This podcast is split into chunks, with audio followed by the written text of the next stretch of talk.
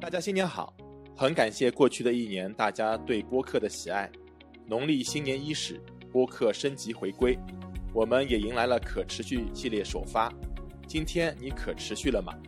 今天播客的方式有些特别，除了我之外，今天还有我的同事温馨来和我一起开启二零二二播客的新篇章。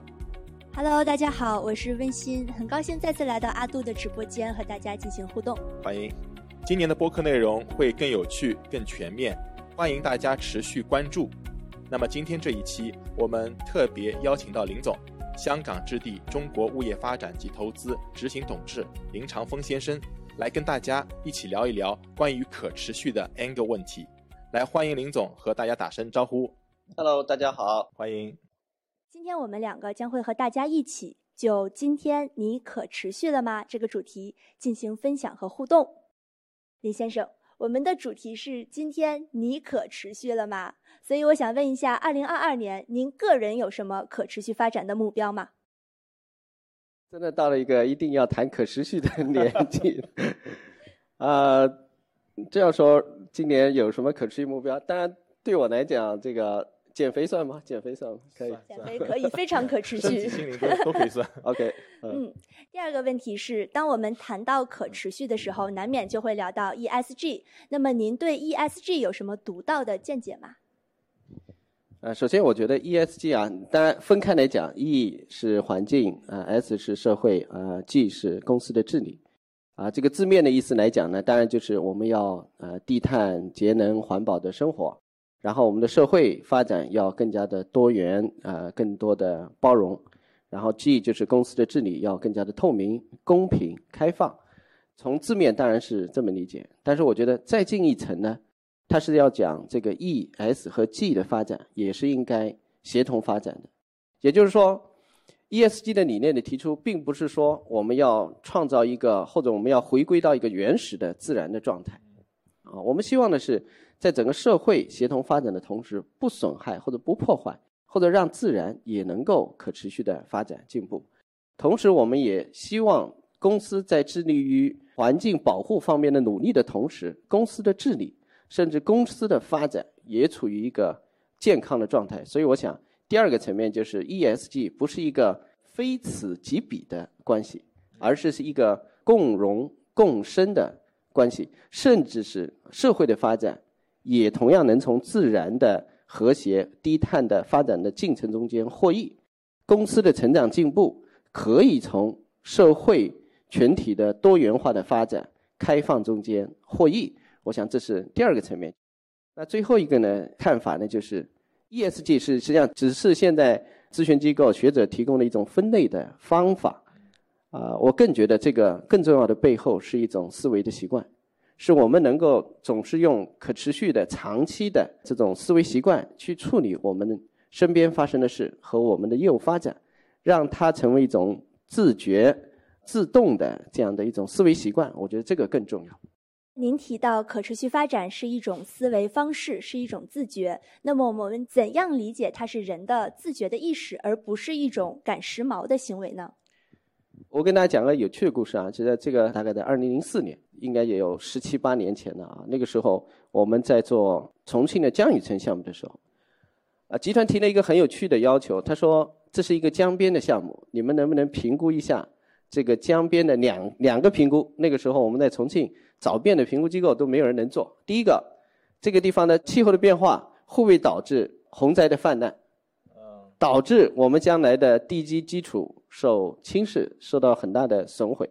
第二个，这个是在江边，江边呢又是一个潮湿的环境，会不会有很多的白蚁？这里会不会有虫害？啊，那大家就可以想见，对香港记者而言，这从来不是一件时髦的事。我们大概已经做了很多年了，包括二零二零年我们买徐汇滨江的时候，到最后上董事会，董事会坚持要做的一件事情，就是一定要做气候变化评估。怎么说这个？就是要我们提供一份详尽的科学的判断，嗯，就是黄浦江不会在未来的几年会冲上来，把我们的就是上海的海平面还是会维持在一个一个啊，这是真实发生的事情啊！大家知道，我们当时确实是花的呃很大的代价去做的这样一份气候变化的评估，来证明上海不会沉没啊，上海这联合国层面做的事情。所以我说这件事情呢，对集团来讲确实不是一个时髦的口号。实际上我们已经做了很多年了哈，大家也知道，呃，香港中环整个香港社会第一个呃海水的冷却系统也是从香港这里开始。我们是从五十年代五六十年代啊就开始做这件事情，如何能够利用自然的元素、自然的资源来做这个冷却剂，而不是今天我们看到的这个空调的系统。到今天中环也相当部分依靠这些当年呃做的这个呃还是在用还是在用。做这个基础设施，所以我想呢，就是这几年这个概念变成了一个很好像很热的概念，但实际上这是非常基础的人类的继续生存发展的一个基础的需求。这个不是说今天人们才发明了这件事情，而是说其实历史一直在不断的提醒我们这个客观的存在，我们只是今天更重视或者更发现了这个问题。所以我在说，嗯，这不是一个名词，不是创造一个名词，而是需要我们从很长远的角度啊，自觉的去践行它。嗯。刚才我们听到一些关键词啊，比如说可持续发展是一种思维方式，比如说公司的社会责任，比如说气候评估和环境保护。那么这些理念到底应该如何具体的去实践呢？香港置地作为开发商的角色。您是如何理解地产开发与可持续发展之间的关系呢？呃，我认为开发商是在可持续的整个的实践中间，应该是一个在全社会的衡量的这个范围之内都是很重要的角色。这个行业的规模巨大啊，我们每年有十几万亿的开发的体量。第二个呢，开发商不仅仅是提供产品，啊，开发商还在经营社区。还在提供服务，这个角色是既提供产品又提供服务的角色。所以大家看，在至少在 ESG 的三个领域，开发商都应该起到非常积极的作用。开发商作为一个产品供应链的整合、这个制造的这么一个角色，他有这个责任、有义务去推动上下游的 ESG 方面的整体的协同的发展。那作为一个长期的社区营运者，不管是住宅的社区，商业的社区都有这个长期经营的需要，所以呢，这个方面呢，如何能够促进社区生态中间的多元化、多样性、平衡的发展？开发商的责任也是责无旁贷的。开发商的身份天然的承担起了这个社会责任。嗯，好的，我们在行业里，在工作中最近都能听到一些热词啊，比如说智慧城市，比如说绿色建筑、低碳环保。那么作为地产开发商，应该如何去践行这些口号呢？呃，首先如何践行，首要的不是马上去研究什么样的技术，啊，什么样的产品，多少的成本去处理这件事情。对于一个组织来讲，要践行这一点，我觉得首先要有一个完善的顶层设计。就是一个企业，如果你要走可持续发展的道路，你首先需要建立一整套的框架。这些框架啊，包括你的总体目标，包括你的实施步骤，包括你的运行机制，包括你的激励机制啊，甚至也包括你的人才培养的梯队建设。所以大家知道，我们今年啊成立了这个 ESG 的委员会，我们吸纳了不同专业的同事，然后我们把它当成一个呃非常重要的类似于业务板块的一个板块来进行管理，来进行设计。啊，我们今年年底马上也要发布我们的 ESG 的白皮书，也请了专业的审计机构在长期的跟进这方面的工作。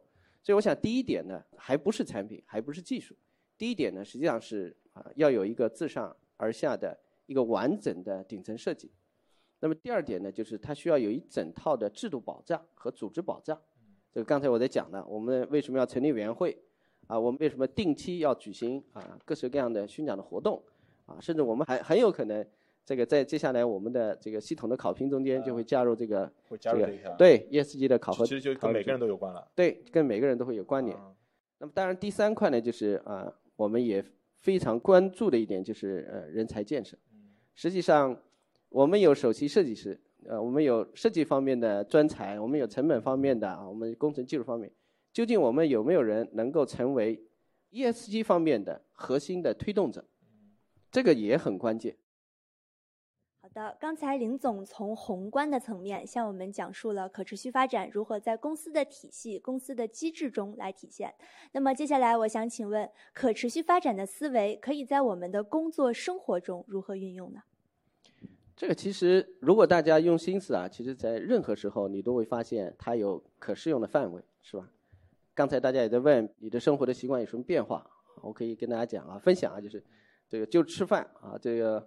我现在至少在点外卖的时候，我会我会故意我一定要选那个不要餐具啊，这个习惯慢慢养成，现在就是变成不用餐具啊。然后吃饭的时候呢，现在基本上你不会再用一次性的餐具啊筷子啊。我还跟大家分享一件很有趣的事情啊，在集团，呃，人力资源部给每一个执行董事啊发了一个饭盒，饭盒，一个饭盒，一个可以重复多次的这个饭盒。这个潜台词就是希望你们不要总是在外面吃饭啊，你们在家里。所以，所以你会发现，其实哪怕是很小的地方，你都可以呃发现这样的这可持续发展的这个。那么，其实工作中间那就更多了，尤其是 society 这个方面，它是鼓励大家多元化去发展的。所以大家就发现，在工作中间可持续发展的点，你能找到地方非常非常多。啊，我跟大家分享一个案例啊，就大概。呃，我们在新城国际做物业管理的时候，那个大概已经十十四五年前，啊，我就看到物业公司的同事在开始做垃圾分解。嗯，我们在重庆，在约克郡项目，应该也是在呃这个政府没有提倡垃圾分解的时候，啊，我们已经在开始做垃圾分类。啊，我们还推出过一个活动，就是如果你一直在做垃圾分类，那么我们就给你发一个月的这个环保垃圾袋，啊，你就不要去买垃圾袋了啊，我们提供。这些都是在这个概念成为一个显著流行的概念之前，啊，我们已经在做的。啊，大家也知道，我们甚至武汉的项目，我们是在这个城市最早做微型的太阳能电站和城市电网之间的无缝衔接的这样的开发商。大概在一三一四年前后，我们就曾经提出来过，未来我们的住宅发展是两个核心的方向，一个是高度智能化的住宅，一个是高度节能环保的住宅。嗯。我们当时还做了详细的技术分析，来研究如何能够让我们的住宅产品在三十年的使用时间里头，对于业主而言，它的使用成本比别的项目有大大的节约。这个也就奠定了后来我们一系列的产品标准，我们在用的很多配置的材料的一系列的产品标准。所以我在讲，只要你建立这个思维，你有这个心思，你用这个心思，其实你。很多遍地你都可以，你都可以发现可以运用的场景。嗯，好的，在二零二一年，香港置地陆续有天湖岛、光环等等一系列非常亮眼的项目问世。您是怎么理解将可持续的思维方式转化为客户需求，并最终落地于产品呢？啊，我觉得这个问题特别好啊，这个问题问的特别好。就是我们总是讲 ESG 的时候，大家往往把它想象成一种。啊，纯粹的公益的事业，我也不认为我们呃专注做环境，专注做社区的多元化，我们就要牺牲企业的运转。实际上，精准的回应或者响应客户的需求，我认为就是最践行 ESG 理念的一个突出的方面。这个核心的意思就是，如果我们能够精准回应客户的需求，那就意味着我们设计的产品，我们创造的场景，恰恰是他们生活的必须。这是降低全社会浪费的一个最好的方法，就是做好自己的本分工作。对，就是我们创造的每一样东西，客户都觉得有用、好用、能用，这就是最小的浪费。嗯。最糟糕的产品是完全无视客户需求，创造那出来一堆根本永远不会用的东西。嗯。我们不乏有这样的这种奇葩的设计啊！你会发现，这完全是想象出来的，根本没有人用。我们看到，我们我们今天尤其做房地产的，大家会看到这个遍地在我们到很多城市都看到那些废弃的。乐园啊，废弃的商场啊，那一大片荒芜的，要浪费多少？我觉得是很大的反差的。所以我觉得精准客户需求，恰恰是最好的践行 ESG 理念的一个方式。比如今天你们提到光环，光环当时为什么要做这个植物园？啊，实际上因为重庆的天气，大家知道以前重庆叫雾都啊，现在重庆可以自豪的讲，一年两百七十天有蓝天啊，已经有很大改善。那么当时我们就发现，其实到了冬天，重庆人是除了去泡温泉是没有地方可去的，因为天气天空总是啊灰蒙蒙的。那我们当时在想，如果我们能创造一一个城市中间的绿洲，能让大家看到很丰富的景象，我们当时设计的初衷也提出来，这个地方的氧离子含量要比，尤其到冬天，要比别的地方要高。那么具体啊，我们我们有很非常清晰的这个环境指标的要求的，所以光环就是一个典型，它的出出发点就是这个，就是因为我们希望在冬天雾霾天气，让重庆人有一个呼吸新鲜空气的地方。那今天的这个设计，大家会看到，这样的理念思维，恰恰又在反过来推动我们整个组织和这个业务业绩的成长。所以我觉得，精准的客户需求，恰恰是最能够体现 ESG 的核心的地方。嗯。好的产品也离不开优秀的合作伙伴。我们是如何将可持续的想法传递给我们的顾问啊、合作的部门或者是合作方，来影响他们一同实现愿景的呢？我觉得这个就是回到我刚才讲到的，要有一套的机制的保障啊。恐怕首先我们要放弃的就是纯粹的最低价中标，凝聚共识啊。我觉得。当然，对于开发商来讲啊，就是刚才我也我在讲，大家不要小看我们对于整个产业链的导向性的影响是很大的。那么凝聚共识最好的呃方法，不是说简单的通过道德的感召，嗯，而是要有一个切实的机制的保障。啊，你只有在这个机制的保障上面，让大家觉得做这件事情不仅仅是为了完成一个道德层面的目标，而是。对他们的业务业绩可以产生实实在在的竞争的优势的时候，这件事情才能变成一个行业的共识。所以，可能我们要在整个的竞争机制方面都要做改造啊。我们可能接下来会把 ESG 的这个啊指标变成我们将来供应商入选一个非常重要的指标。比如说，你的碳排放量可能将来就会变成我们选择不选择你的一个入门的门槛。其实这个概念已经不仅仅是一个，好像是一个奖项啊。最近已经有，就是大家都知道，中环的主要的租户就是这些专业的呃金融的服务机构。那么四大里头啊，安永已经明确提出来，它要到二零二五年之前，它要实现它的全供应链的零碳排放。那么它的零碳排放的目标的提出来，实际上是对于依附于它的产业链产生了很切实的深切的影响，因为它自然会要求它所有的供应商都必须是零碳排放。那么我们接下来要想真正对这个行业产生影响，机制上的保障，我认为至关重要。啊，他是提出整个产业链是零碳排放。他提出来，他要零碳。嗯。那他怎么实现零碳呢？他的供应商。他的供应商就要零碳。他的供应商，供应商。他的供应商，你说他一个中介服务机构，他的主要供应商是谁？就是写字楼啊。就是我，我们就是他主要的供应商。嗯。那么我们包括现在接触到的很多呃奢侈品品牌，他们也在提出来。他们将来要零碳啊，就上上，他也提出来具体的目标，哪一年哪一年之前我要达到零碳目标。那自然他租用你的物业，你就是他供应链中间很重要的一环，你那你也要打这个标准。那相应的对开发商而言，我们要想凝聚行业共识，很简单，我们的零碳目标将来会延展到我们对于供应链上的所有人的要求，那自然你要做取舍啊，你要做权衡。所以我想呢，就是真正的传递给伙伴啊、顾问呐。核心的还是有这样一个机制的保障。我理解可持续发展的理念，其实也是我们置地的长期价值。啊，我们其实一直致力于可持续社区的建设，比如说在不同的项目都为周边的居民建设高质量的生活配套，啊，比如国际医院、高质量的小学、邻里中心等等。同时呢，我们也有着以人为本的这些人文关怀的活动，比如说带工友去做体检、城市艺术季等等。您是怎么看待置地的社会责任与可持续发展的关系呢？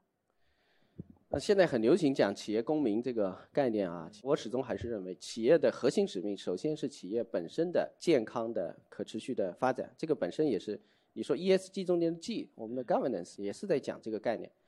那么社会责任方面呢，也不仅仅仅限于说我们去捐赠。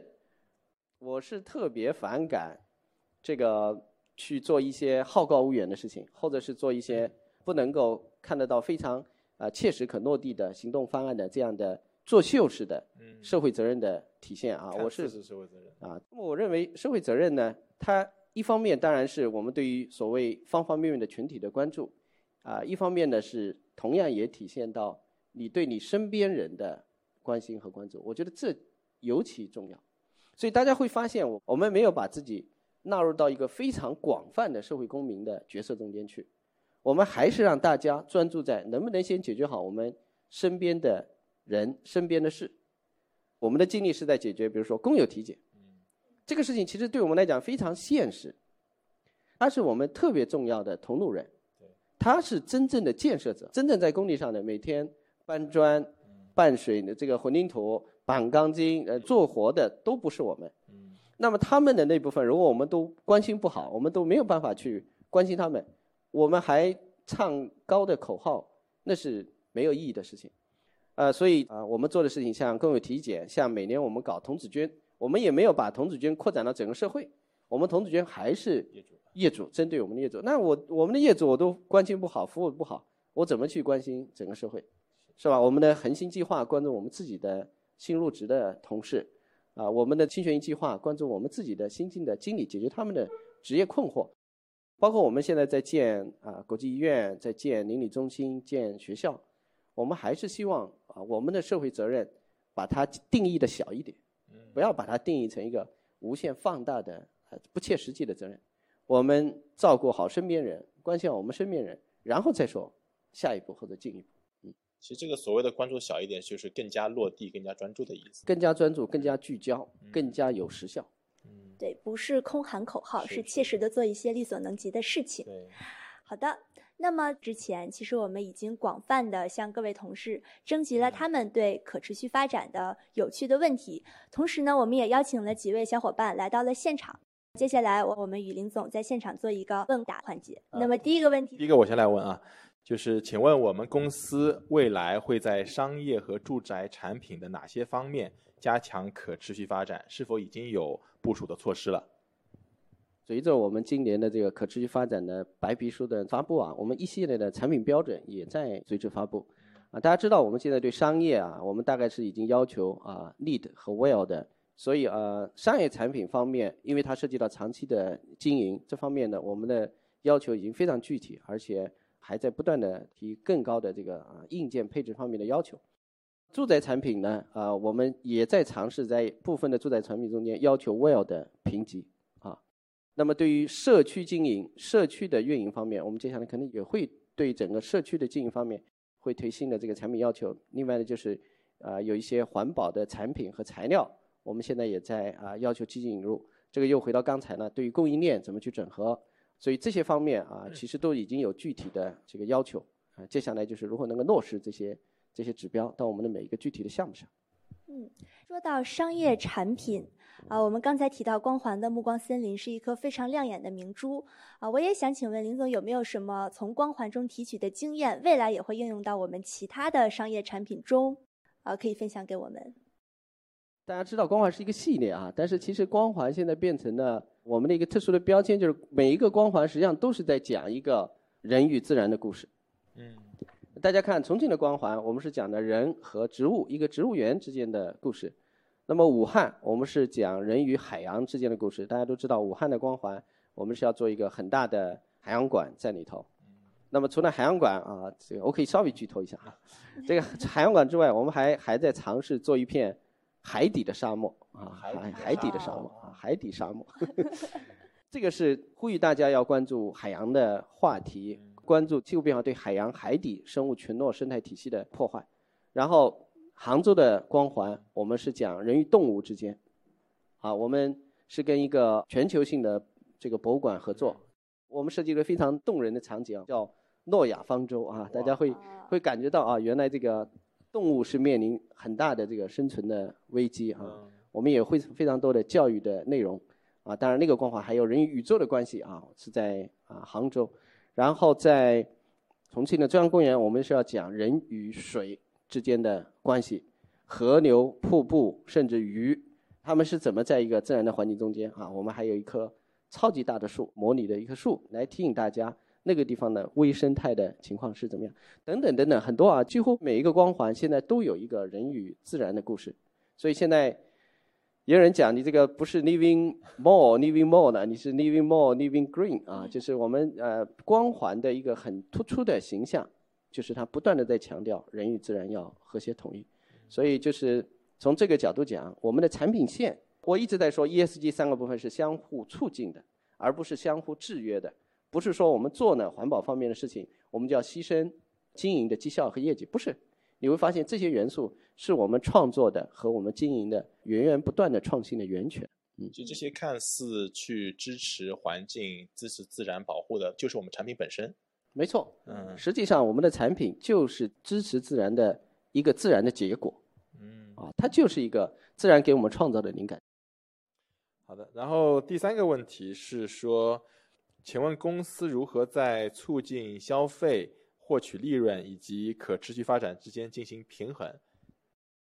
我刚才其实从光环的这个理念啊，就是在告诉大家，我一直的观念都是这样。我认为 ESG 的理念，它叫帕累托，呃，就经济学上有一个有个很重要的概念叫叫帕累托改进。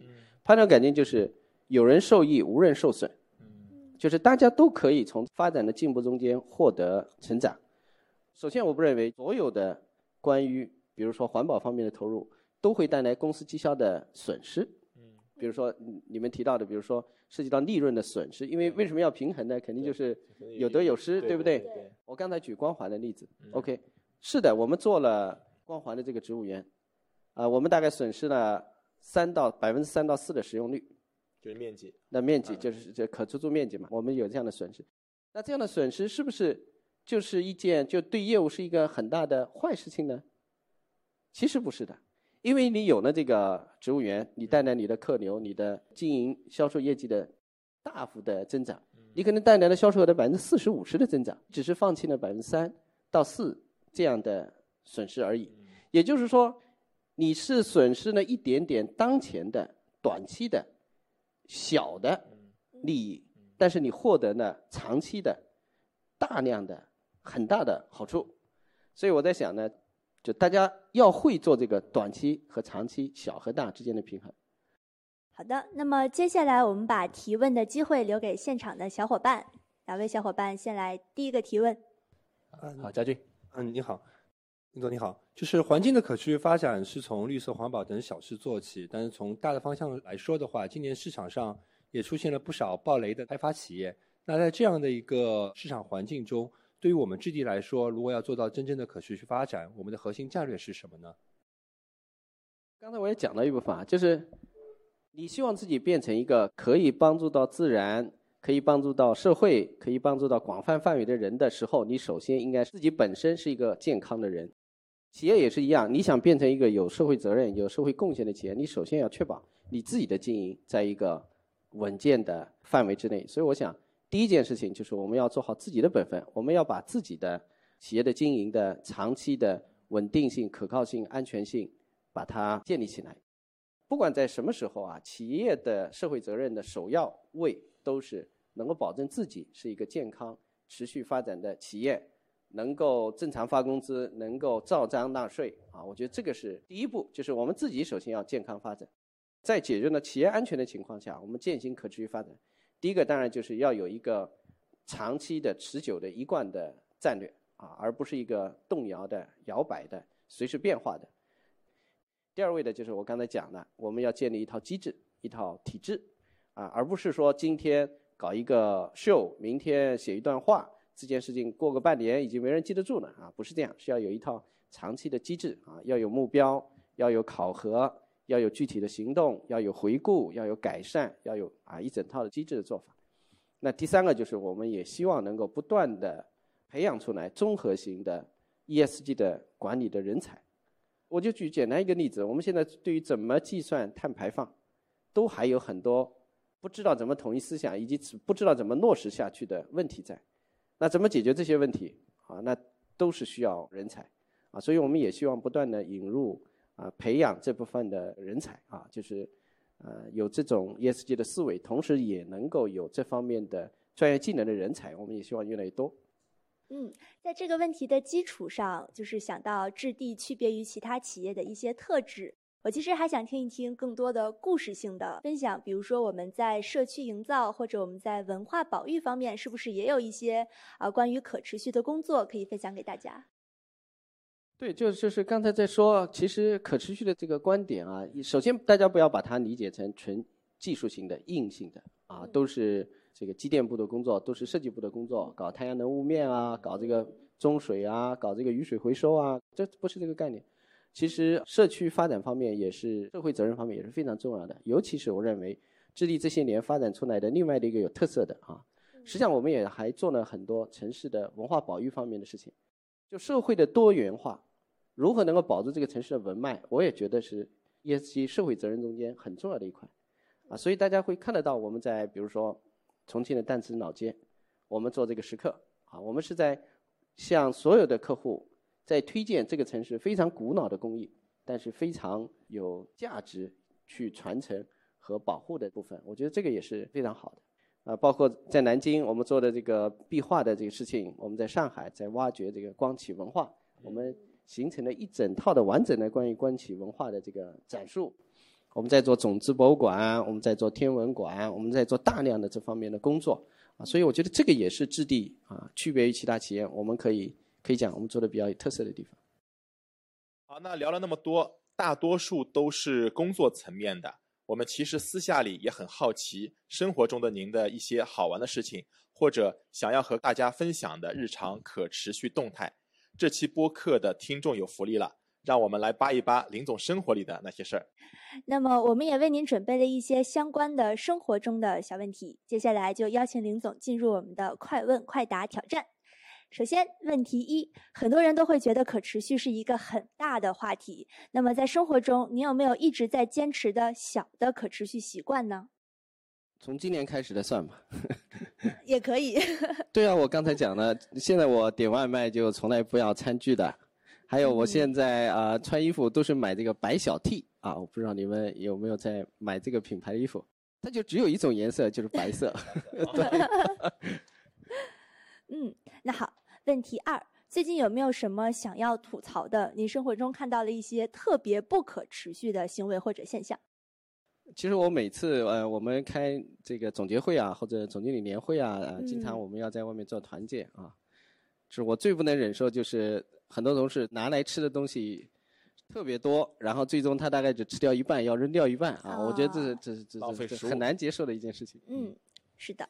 那么，如果安利大家去做一件立刻就能做到的可持续的小事，你有没有什么推荐？那建议大家每天就从 LCM 走路走到地铁站上下班喽，就不要开车的人少一点呢。可以。好建议。嗯，那么除了环保之外，您还关注了什么可持续的话题？我觉得文化保育是很重要的一部分啊，这个也一直是我的兴趣。您是什么时候第一次有了可持续的这个想法？呃，刚才在过程中间也在跟大家探讨，其实大概我们做新城国际的时候，啊，差不多有十四五年前，啊，我们的物业公司真的第一次做垃圾分解，啊，那是很辛苦的，呃，那个场景我真的到现在我都很难很难忘怀啊，我觉得。好，最后一个问题，用一句话形容您眼中的香港置地的可持续理念，您觉得是什么？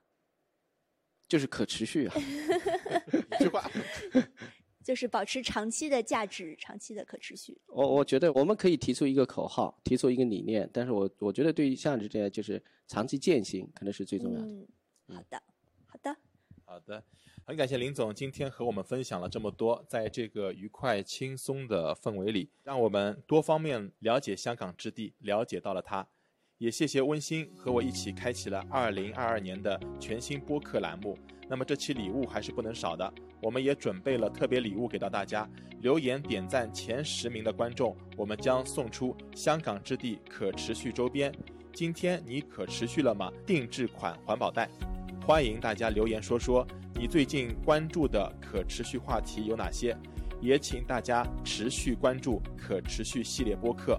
我们会为大家带来越来越多有趣的话题和活动，敬请期待。